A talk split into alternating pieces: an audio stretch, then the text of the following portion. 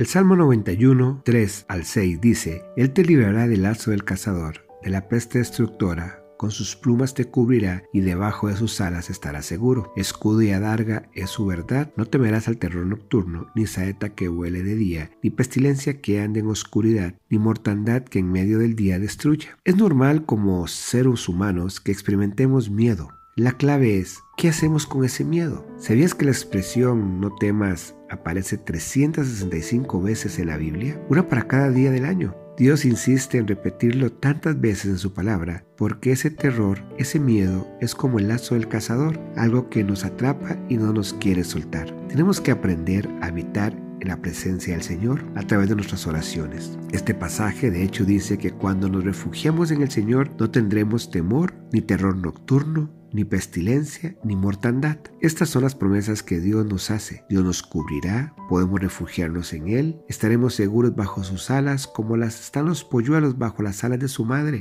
Él nos librará de la peste destructora, pase lo que pase, venga lo que venga. Proponte en tu corazón no tener miedo. Cuanto más tiempo pasas con Dios, menos tiempo pasas con temor. La presencia de Dios es la clave para vencer todos tus temores.